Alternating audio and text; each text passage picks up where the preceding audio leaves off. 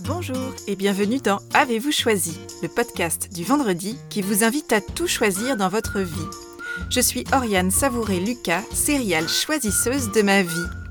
Dans la vie, j'ai les pieds sur terre, la tête dans les étoiles, et je vous propose d'explorer avec curiosité le vaste et intrigant territoire du choix.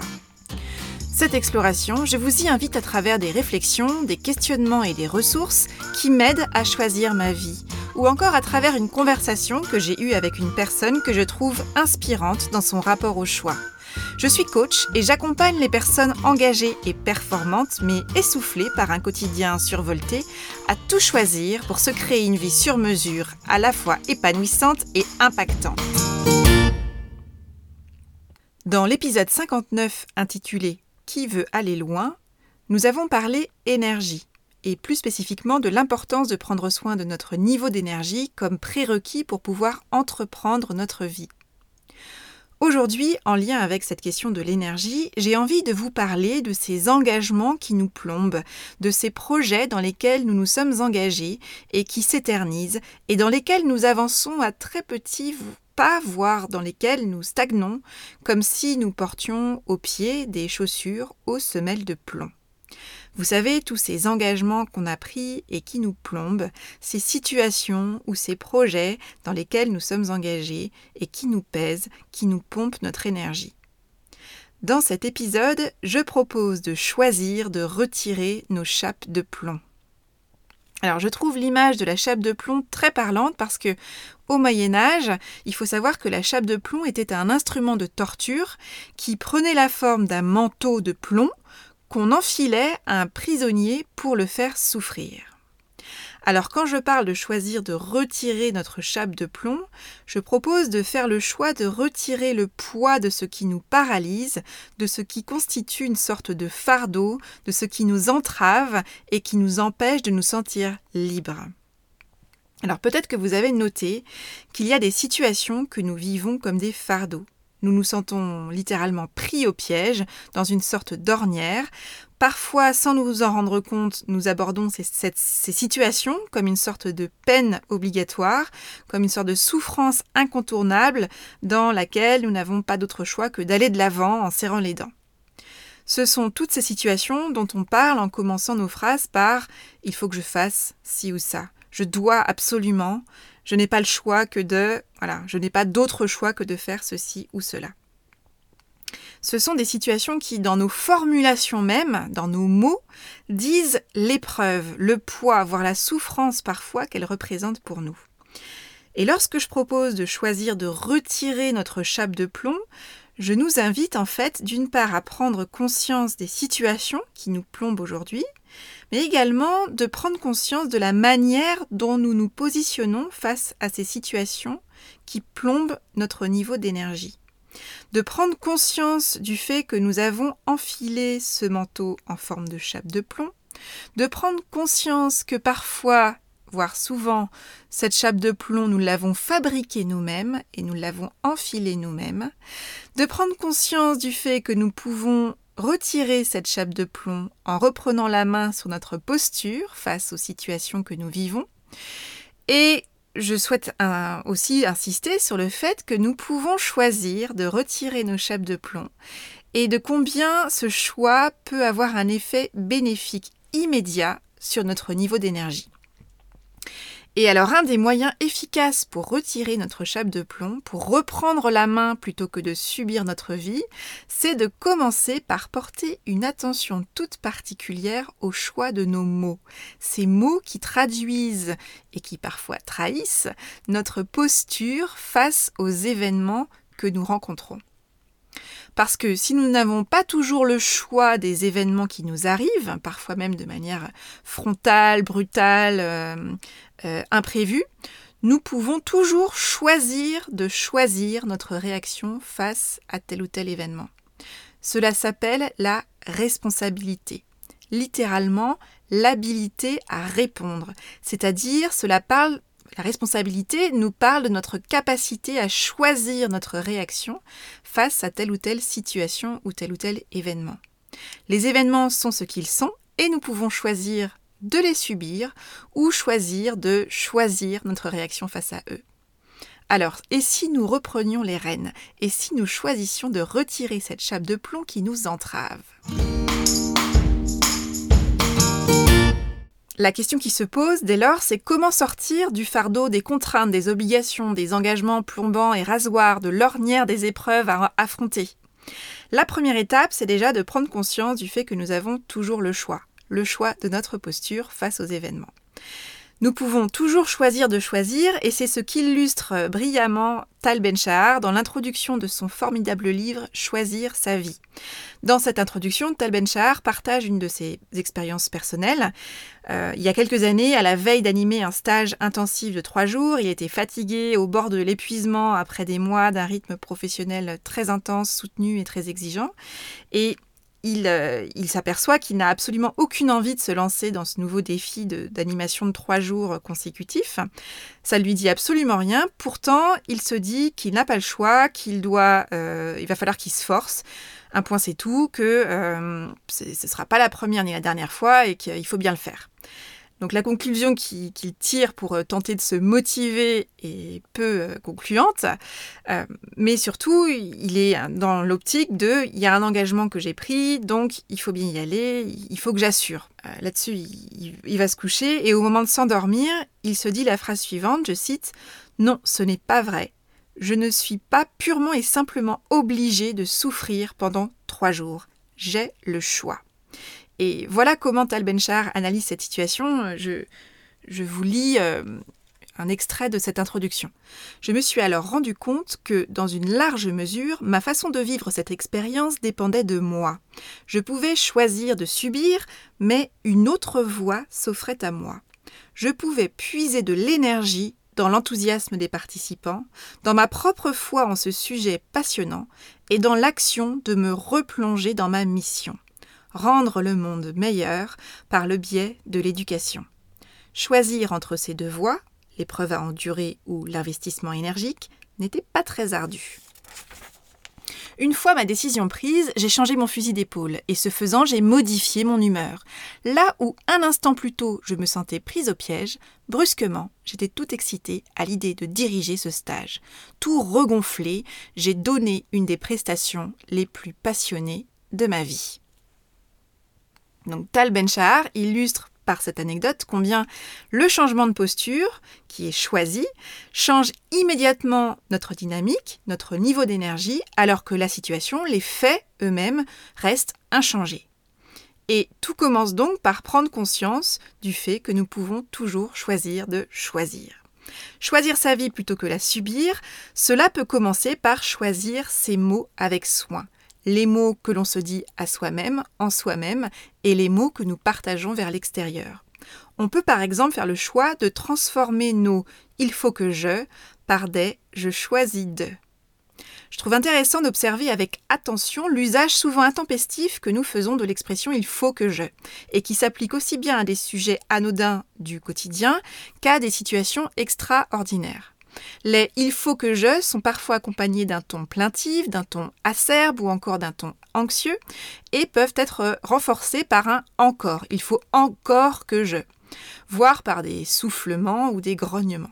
Bref, c'est rarement une phrase qui parle de liberté, de choix, de plaisir et de joie. Souvent, l'usage de ce début de phrase il faut que je est mécanique et anodin. Il n'est pas forcément pesant, et dans ce cas-là, il n'y a pas besoin de changer quoi que ce soit si la phrase sonne juste pour soi, mais je pense à tous ces cas où l'usage du il faut que je est accompagné d'une forme de souffrance, de plainte, de ras-le-bol, d'impuissance ou parfois même de douleur. Je parle de ces il faut que qui disent combien la suite de la phrase n'est pas un choix, mais une sorte de figure imposée dont on se passerait plus que volontiers, mais à laquelle on croit dur comme fer et lourd comme du plomb, qu'on ne peut pas y déroger. Je parle de ces il faut que je qui disent en sous-texte je n'ai pas le choix. Je trouve intéressant de questionner l'usage de cette expression qui parle de contraintes, de non-choix et d'une situation subie. Si vous identifiez au cours d'une journée l'emploi de cette formulation dans vos mots, je vous invite à vous poser ces quelques questions. Pourquoi est-ce une contrainte? Est-ce que cela a toujours été ainsi? Si oui, pourquoi dès lors me suis-je engagée? Qu'est-ce que je peux changer? Sinon, quel a été le moment où cet engagement est devenu une chape de plomb, un fardeau, un poids? Est-ce que vous identifiez dans l'histoire de cet engagement une sorte de point de bascule? Prendre le temps de réévaluer nos engagements, c'est essentiel lorsque nous sentons que nous enfilons une chape de plomb à l'idée d'honorer tel ou tel engagement qu'on a pris. Si nous partons du postulat que nous avons toujours le choix, alors il est intéressant de se demander pourquoi nous restons accrochés à cet engagement, s'il nous pèse tant, s'il a perdu du sens, si nous n'en avons plus envie. Et nous pouvons nous poser les questions suivantes. Dans quelle mesure j'ai choisi cet engagement que je décris comme une contrainte, une obligation aujourd'hui? Pourquoi est-ce que je suis engagée si je ne le veux pas? Pourquoi est-ce que j'ai dit oui, même si c'était un oui implicite? Pourquoi est-ce que je me suis engagée là-dedans? Si je me suis engagée et que je n'ai plus envie d'être engagée, dans quelle mesure je peux me désengager de cet engagement qui ne me correspond plus Si je ne peux plus me désengager pour X ou Y raison, et ça parle souvent du fait que les conséquences de notre désengagement nous coûteraient plus cher que d'honorer notre engagement jusqu'au bout. Et ce coût, il peut être à la fois en termes financiers, mais il peut aussi être en termes d'image. Hein. le regard de l'autre serait trop pesant sur le fait de se désengager. Dès lors, si on choisit de rester engagé, comment est-ce que je peux remettre du sens et du choix dans cet engagement pour ne plus le subir? Comment est-ce que je peux changer ma posture, par exemple, mon attitude dans cet engagement pour m'y investir réellement et surtout retrouver de l'allant et de la légèreté dans mon positionnement? Sortir du fardeau de la contrainte, de la liste des obligations pesantes et accablantes, c'est aussi parfois avoir l'honnêteté de discerner que, concernant cet engagement qu'on a pris, notre énergie est basse parce que dans les faits, on a un pied dedans et un pied dehors, que notre cœur et notre tête ont déjà quitté la partie, mais que officiellement notre personne ne s'est pas encore retirée de l'engagement, du projet, de la situation. Parfois, l'énergie revient dès qu'on a remis en cohérence notre choix de ne plus en être, de quitter cet engagement, choix qui est en fait souvent fait depuis un bon moment, avec notre position officielle, en affirmant notre position, en annonçant notre départ, notre désengagement, notre engagement vers autre chose ou d'une autre manière. Aligner son action avec son choix, c'est donc assumer son choix et ses conséquences, et c'est un pas efficace vers un regain d'énergie et vers la sensation de reprendre les commandes de sa propre vie. Remplacer nos il faut que je par des je choisis de, c'est par le choix des mots sortir d'une situation présentée et ressentie comme subie et reprendre les commandes en clarifiant notre posture face à cette situation. Lorsqu'une situation nous plombe, que nous voulons changer quelque chose dans notre vie, il est intéressant de formuler, d'affirmer ce que nous voulons vraiment, plutôt que de nous concentrer sur ce que nous ne voulons pas ou plus et de perdre de précieuses ressources à répéter en boucle ce qui ne nous convient pas ou plus. Dès lors, il est intéressant de transformer nos formulations négatives en formulations positives. Cela nous invite à affirmer ce que nous voulons vraiment plutôt que ce que nous ne voulons pas ou plus. Par exemple, lorsque nous avons envie d'un changement, il est fréquent de focaliser notre attention, nos mots et notre énergie donc, sur ce dont nous ne voulons plus, sur ce que nous voulons arrêter, stopper. Je veux arrêter de penser petit, je veux arrêter de fumer, je veux qu'on arrête de me marcher sur les pieds, je veux arrêter de procrastiner, je veux arrêter de ponctuer mes phrases avec le mot euh, carrément ou trop par exemple. Si je vous dis ne pensez pas à une chaise, vous visualisez immédiatement une chaise. Notre cerveau ne retient pas les formules négatives. Il se focalise sur l'image, l'objet ou l'action évoquée. Et cette information prend toujours le pas sur le fait que nous avons énoncé que nous ne voulons pas ou plus de cet objet, de cette situation, etc. etc. Savoir ce qu'on souhaite arrêter, c'est bien sûr important. Et il est essentiel ensuite d'aller plus loin et de clarifier ce que nous voulons vraiment. Arrêter de faire ci ou ça, c'est pour faire de la place à quoi? Par exemple, si vous voulez arrêter de penser petit, est-ce que cela veut dire que vous voulez commencer à penser en grand? Et qu'est-ce que cela veut dire pour vous concrètement? Si vous voulez arrêter de fumer, est-ce que vous voulez arrêter de fumer parce que vous voulez avoir un mode de vie plus sain, parce que vous voulez retrouver des capacités respiratoires, ou parce que vous voulez être cohérent avec le discours que vous tenez à votre ado sur le fait qu'il ne devrait pas fumer. Si vous voulez qu'on arrête de vous marcher sur les pieds, est-ce que ça signifie que vous voulez vous affirmer davantage? Est-ce que ça signifie que vous souhaitez prendre toute votre place? Je vous invite à prendre le temps de transformer vos formulations négatives en formulations positives qui résonnent pour vous afin d'affiner et d'affirmer pour vous et pour les autres ce qui compte vraiment pour vous. C'est, je trouve, une première étape pour reprendre la main sur votre niveau d'énergie, sur votre motivation et sur votre capacité d'action.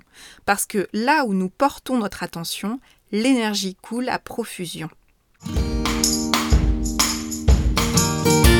Alors votre chape de plomb est peut-être associée à une situation dans laquelle vous vous sentez bloqué, embourbé, euh, que cette situation soit générée par une autre personne ou une situation qui dure et, qui dure en raison d'une circonstance sur laquelle vous n'avez pas la main alors que vous aimeriez que ça avance, ou cette situation ornière peut être générée par une situation intérieure. Vous vous sentez bloqué vous-même dans votre développement par manque de compétences, par manque d'envie, par manque d'opportunités, etc.